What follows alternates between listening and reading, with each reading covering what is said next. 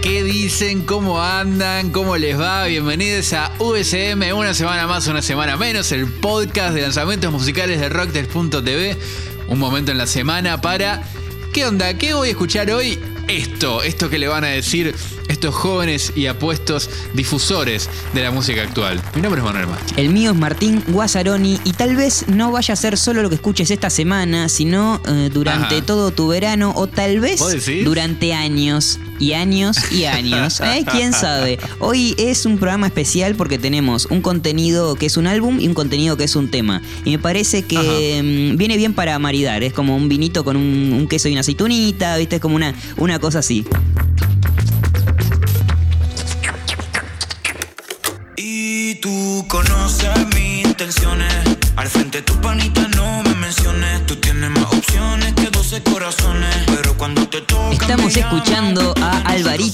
Álvaro Díaz y su flamante disco Felicilandia, uno de lo que es para mí de los top, top, top discos del año que no puedo dejar de escuchar desde que lo. mm, que desde que la primera vez que le puse play. No salió esta semana, Sí. salió hace una semana eh, más atrás. Y si fuera por mí, haría un track por track. Pero bueno, sería mucho tiempo, sería un, un desastre. Así que vamos por orden. Y el disco de este artista boricua empieza con una track muy particular que podría ser como una intro. Escucha, Manu.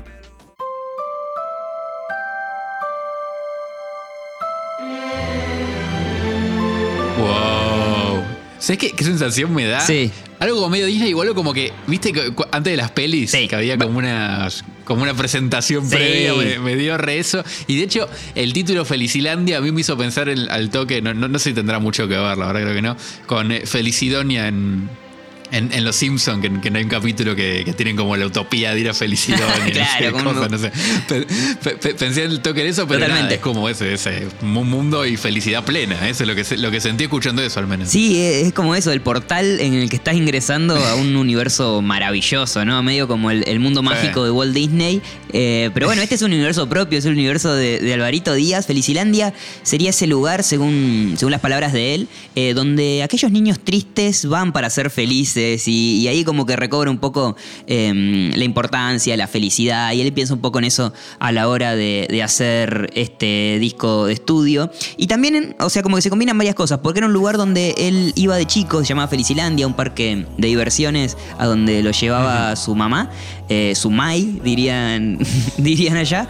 Eh, y entonces como que bueno, se van juntando varias cosas y si se quedan hasta el final hay un, un datito de color que también le va a sumar a este concepto de la felicidad, Felicilandia y todo este nuevo universo propuesto por, por Alvarito. Eh, en la portada lo vemos a él como una tipo de estatua Sí. monumento agarrado de la mascota del parque de diversiones, atrás se ve todo el parque. Eh, y su criatura es Coco, no es, no es Mickey, es un cocodrilo. Eh, y, T- Tiene como el cuerpo de Mickey Mouse, pero Claro, la, pero la la trompa- cabeza es como un cocodrilo medio, medio caricaturesco. Exacto. Eh, y bueno, mencionaba esto de felicidad y, y- y el lugar donde van los niños tristes y demás. Y es que eh, Alvarito tiene algo con la tristeza, tiene algo ahí, ya lo vamos a charlar, presente en casi todas sus canciones. Y de hecho en 2020 sacó un EP que se llama Días Antes, La ciudad de los niños tristes. Que si lo escuchamos parece ser una precuela, unos indicios a lo que, a lo que escuchamos hoy en Felicilandia. Sí, porque en, en- vos escuchás el disco y la mayoría de las canciones, si bien aparecen como tópicos bastante comunes, si querés, en, en ese tipo de música, como Sí. el- o en la música de él en sí, ¿no? El amor, Sí. el, el sexo o, el desenfreno y la fiesta, pero también aparece el vacío o, Sí. o la ausencia de esa felicidad, o más que nada, como esa nostalgia y la sensación de. De cosa efímera, ¿no? Eh, o, o- o- o ese tópico universal de la música pop, ¿no? Alguien que deja, alguien que es dejado. Eh, me parece que, que- aparece todo el tiempo, ¿no? Sí. Está bien, la felicidad existe, pero, pero tiene un fin y eso lo, lo atraviesa un poco. Sí, nuestra generación también, que bueno, también lo vamos a hablar en un ratito, pero eh, medio que el emo punk, el emo pop y todo eso también Claro, creo que, claro. ha- nos ha forjado a pensar a veces las cosas desde, desde la tristeza o desde esos lugares, ¿no? En una entrevista con Chente Hidrach, un periodista puertorriqueño que recomiendo un montón, dejo en link de Ateros, su canal de YouTube, es divertidísimo, es un personaje bárbaro y mucho material, hablo- habla con todos los artistas Sí, sí, sí, tops del momento. Eh, bueno, Alvarito ahí contó que, que el concepto este que hablábamos le cayó en un viaje psicodélico no sé si ayahuasca o qué, pero dijo que fue su primera vez, no sé qué, y que hasta en ese momento decidió algunos títulos de nombres o algunas palabras que quería que aparezcan o que estén rondando el disco, como por ejemplo gatillera, brillanteo, problemón. Eh, son Sí. todas palabras del, del- del slang boricua. eh, y este, hago hincapié en esto porque este es otro de los ejes en los que Alvarito eh, hace foco en este disco, que es como, che, yo soy eh, puertorriqueño, yo soy boricua, eh, porque por ahí, o, o según él, no se le reconoce tanto esa identidad de Puerto Rico, porque Sí. tal vez no suena lo que esperamos que suene alguien de Puerto Rico, ¿no? O sea, eh, como que, Claro. que- como que no, no suena a esos eh, reggaetoneros vieja escuela o, o- Sí. o con el tono por ahí tan marcado.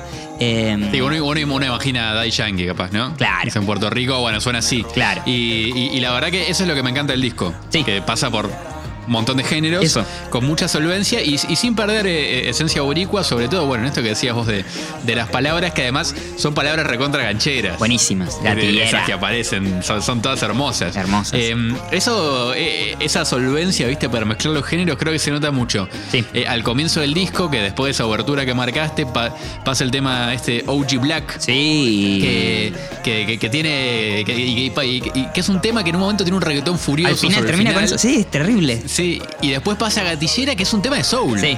Eh, o sea, que casi, casi- te diría que, que con ese ritmo así, en, en un plan medio Marvin Gaye, de, dejo en link de Aterus le- la refe para, para que vean de lo que estoy hablando, eh, pero, pe- pero tiene esa, esa cosa de, de- de soul de, fines de los 60, esa cosa muy cool, eh, y también aparece, bueno, el trap, el, el R&B, pero, pero eso fue lo que, lo que más me, me impresionó, Sí. que con recursos sonoros, Sí. si se quiere, de- del reggaetón o de la música, digo, pensé también en muchos recursos que usa Bad Bunny, por ejemplo, Sí. en, en cómo suena, pero están aplicados a otros géneros y me, me encantó. La verdad Sí. que me encantó como, como lo que logró. Sí, de Bad Bunny por ahí, bueno, lo charlábamos recién, es como. eh, no es igual ni nada, pero hay algo en el tratamiento, en el efecto de, de algunas voces y sobre todo en, Sí. en terminaciones, en, en las partes más, más cantaditas, por ahí en algunas melodías. Mal. Hay algo Sí. así medio, medio Bad Bunesco, pero nada que ver, sin embargo, digamos, como que todo lo general. Y ya que mencionás a Uji Black. Es casi que un ejemplo de, de- de la idea del disco, porque cuando mm, casi- durante casi todo el tema donde Alvarito Díaz eh, canta, el ritmo no es un reggaetón. Eh, está más cerca de, No, de un bomba o es como algo um, pum, pa, Sí. pa. Viste, como algo súper clásico y, y, y tranca. Y a su vez lo va mechando con momentos en que hay como un sample, de, no sé si es su misma voz filtrado, que, que dice que no pare el bellaqueo, que no pare el Sí. bellaqueo, medio como hipnótico, que es a su vez súper reggaetonero, pero medio, pero medio electrónico ese recurso de- del Sí. loop eh, tan así como seguidito. Sí, sí, Eh, Y al final de la canción aparece Randy, que eh, cuando empieza, que corta, que es esto que hablábamos del reggaetón final, no hace falta escuchar más de dos segundos para sentirse ahí abrazado al reggaetón vieja escuela y, y en esa, que también son... Por ahí lo relacionamos un poco con Bad Bunny, porque también son momentos del disco de Bad Bunny que suceden. Que, que- Claro. que aparece eh, un artista así y interrumpe con un reggaetón más, eh, más eso, más antiguo, no sé, más, más vieja escuela, en una canción, interrumpe en una canción pop, ¿no? Es como para dejar Sí, en claro el final. Sí, como, como que la sensación que me da también a veces con, con el reggaetón en el disco es que es el, no sé si el lugar común, pero como uno de los lugares de confort del disco, ¿viste? Sí. Cuando ya se da mucho de mambo, por ahí aparece un tema Sí, que, que te va más baja. para el lado del reggaetón y, y te ubica. Sí, No sé, te, te pone en contexto. sí, Eso sí, me, total, me total. pareció muy piola. Total. Em, y también quiero hacer mención aparte eh, al laburo de voces del, del disco en general. Vos Hermoso. ya mencionabas algo antes. Y bueno, arranca con un recontra pleno en, en Sí, OG Black sí, cuando arranca. Después de, de esa obertura, de hecho, cuando arranca a cantar, que tiene una armonización muy flashera y muy, como muy eh, florida, no sé, la escuchás y, te, le, y en auriculares, te, te vuelve loco. Eh, y me parece que es una de las marcas de estilo del disco y sobre todo aparecen estribillos que la voz de Álvaro está como apoyada eh, en una voz que está o una octava más arriba o, o bastante más agudo, eh, está como, como medio por detrás y es como si fuera su, su sombra o su brillo. Qué no sé. lindo. Pero, pero es una cosa hermosa y, y es un recurso que le queda súper bien a su voz. Sí. Creo que también Bad Bunny lo hace en alguna de, de sus. Es un estilo que aparece también en él. pero, pero me parece que es como un recurso súper marcado. Y si lo prestás atención, levanta un montón. Sí, todos los claro. estribillos eh, y, y todas las voces. No sé, es una, Claro. es una cosa hermosa. Sí, hermoso. hermoso. Eh, Y por otro lado, eh, siguiendo con lo musical, eh, yo creo que no podemos dejar de obviar esa influencia que, que creo que él lo, lo menciona en una entrevista, que es de, de la de Blink eh, 182, Sí. que es una banda que la mayoría de los que crecimos en, en los 90 y 2000 eh, Sí. la recordamos y formó parte de la música de, de nuestra, de nuestra infancia y adolescencia. Totalmente, totalmente. Si se quiere. Y mm, que, que aparece como en el disco también co- como un recuerdo casi, porque de manera inconsciente, la forma de armar melodías hay algo de, Blink, Sí. cómo las palabras, la simpleza con lo que lo hace y la forma por la que encara los coros. Sí. También me parece que, Sí. que hay algo re influenciado por eso. Sí, sí, sí. Y mm, en el track 12, se- o sea, eh, que se llama Bibi- Be- Bebecita, Bebisita o algo así, que bueno, el track número 12, vayan. Sí. Eh, al inicio, bueno, empieza un minuto de. casi un minuto de guitarra y voz pelada, medio hasta low-fi punky, ¿viste? Pero.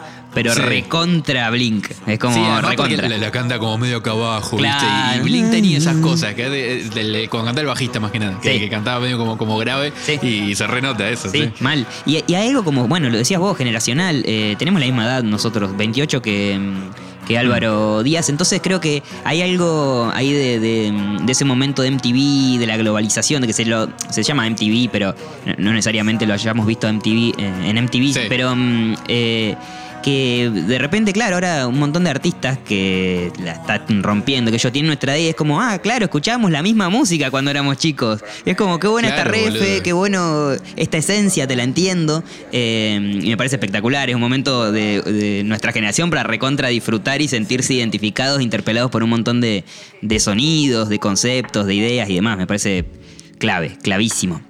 Y no, no quiero dejar de hablar de este disco, pero no quiero dejar de hablar de este disco sin antes mencionar tampoco la cantidad de canciones eh, que son un hit, básicamente, para Sí. mí. O sea, no son un No, hit es porque no tienen las reproducciones para ser un hit, pero creo que todas tranquilamente lo podrían ser. Sí, de hecho, si, si- las hubiera sacado alguien con más nombre, con un, un nombre propio más, eh, eh, más reconocido, que, que- que no, el que no sea el de Alvarito Díaz, seguro ya estarían pegadísimos. Eso Sí. estoy seguro. Sí, totalmente. Y, y las que mejor les fue, digamos, en reproducciones, qué sé yo, bueno, son los adelantos que son por ahí con las estrellas con las que grabó. Claro. Pero para mí, o sea, yendo de, de principio a final del disco, OG Black, lo mencionábamos, es un hit, Gatillera, Problemón, que está con Raúl Alejandro. Sí.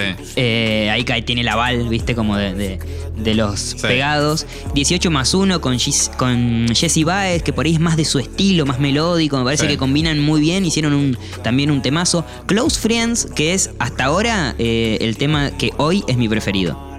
Hoy ese, ese tema me mete y me saca de sus close friends. Yeah, yeah. Bueno. Hermoso. Es hermoso. Yori Pari, Brillo Teo, Online con Sebastián Yatra. O sea, no sé, bueno, ahí hay 8, 7, 8 temas de los 16 que Y- para mí son hits. Claro. Son muchos temas. Son muchos temas. 16, son además, 16 es un temas. disco largo. Es un disco largo. Sí, ¿Vos, sí, sí. vos por cuál, o sea, cuál, por cuál te la jugás? Y yo, por uno. yo medio que ya te lo adelanté. A mi gatillera, cada vez que pongo el disco y No, suena. increíble, ¿eh? Es no sé, entro en increíble. un mood que, que me parece hermoso y, y- y me encanta. De hecho, tiene algo. ¿Sabes a, a qué me recordó un poco el tema también? A, eh, al tema de Cali Uchis, a mm, telepatía, ¿viste? Que tiene como un mood medio así y no sé, sentí como esa misma sensación que viaja eh, así y ese es uno de los temas que, que más me gustó. Capaz no, no es el más representativo del disco, me parece, pero, No, pero creo que es de los pero más- es un tema que me encanta. Y, y en la primera escucha me pasó que me, fue el que más me atrajo, por ejemplo. O sea, me Sí. quedé con ese tema. Dije como, no, este Y es un además temazo. gatillera es un rimón, es como que rima con todo, bien. Gatillera, como que se pandillera, todo. recontra funciona. Sí, Sí, sí, sí, bueno, un discazo. Un discazo. Sí. Espero que puedan disfrutarlo de la misma manera que lo hice yo. Y les prometía que había algo más que tenía que ver con la felicidad y algo más que, Sí. que- que viene a cerrar esto del disco de la madre que lo llevaba a un lugar. Eh, bueno, es una nota de voz. El, el cierre del disco termina con el tema Para allá. Es una nota de voz de, de la mamá, de Álvaro Díaz. Y cantando un tema que él, de niño, cantaba mucho, Ajá. que se llama La felicidad de No. Y es de nuestro Palito. Ortega y que viva la patria, Wow, carajo. Carajo. Cuando chiquito yo te cantaba una canción que decía, la felicidad, ja, ja, ja, ja, me la dio el amor, jo, jo, jo, jo. Hoy puedo cantar, ja, ja, ja, ja, gracias a mi amor.